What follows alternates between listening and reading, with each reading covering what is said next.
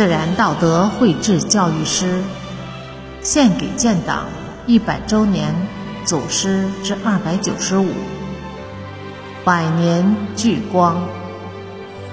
作者：山林子。余秀松。余秀松时任新疆反帝总会秘书长、新疆学院院长。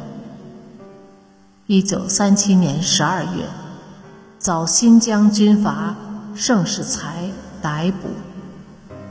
一九三八年六月，押往苏联，旋即遇害，时年三十九岁。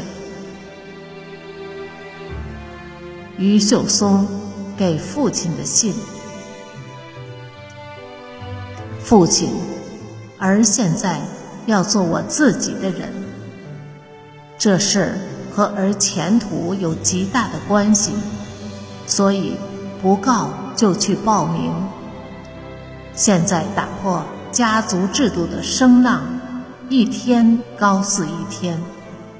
家族制度，儿是绝对主张打破的。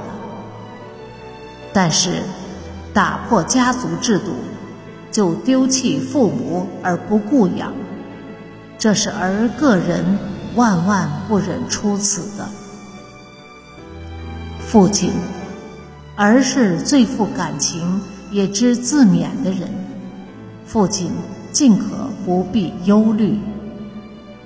儿现在年纪二十一岁，求学还要依靠父母，这是最可耻辱的事。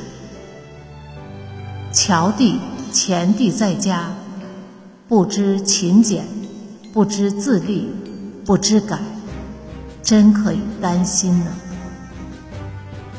而居长行的地位，不能想出什么好的方法来劝导他们，来改造他们，使他们稍会觉悟一些。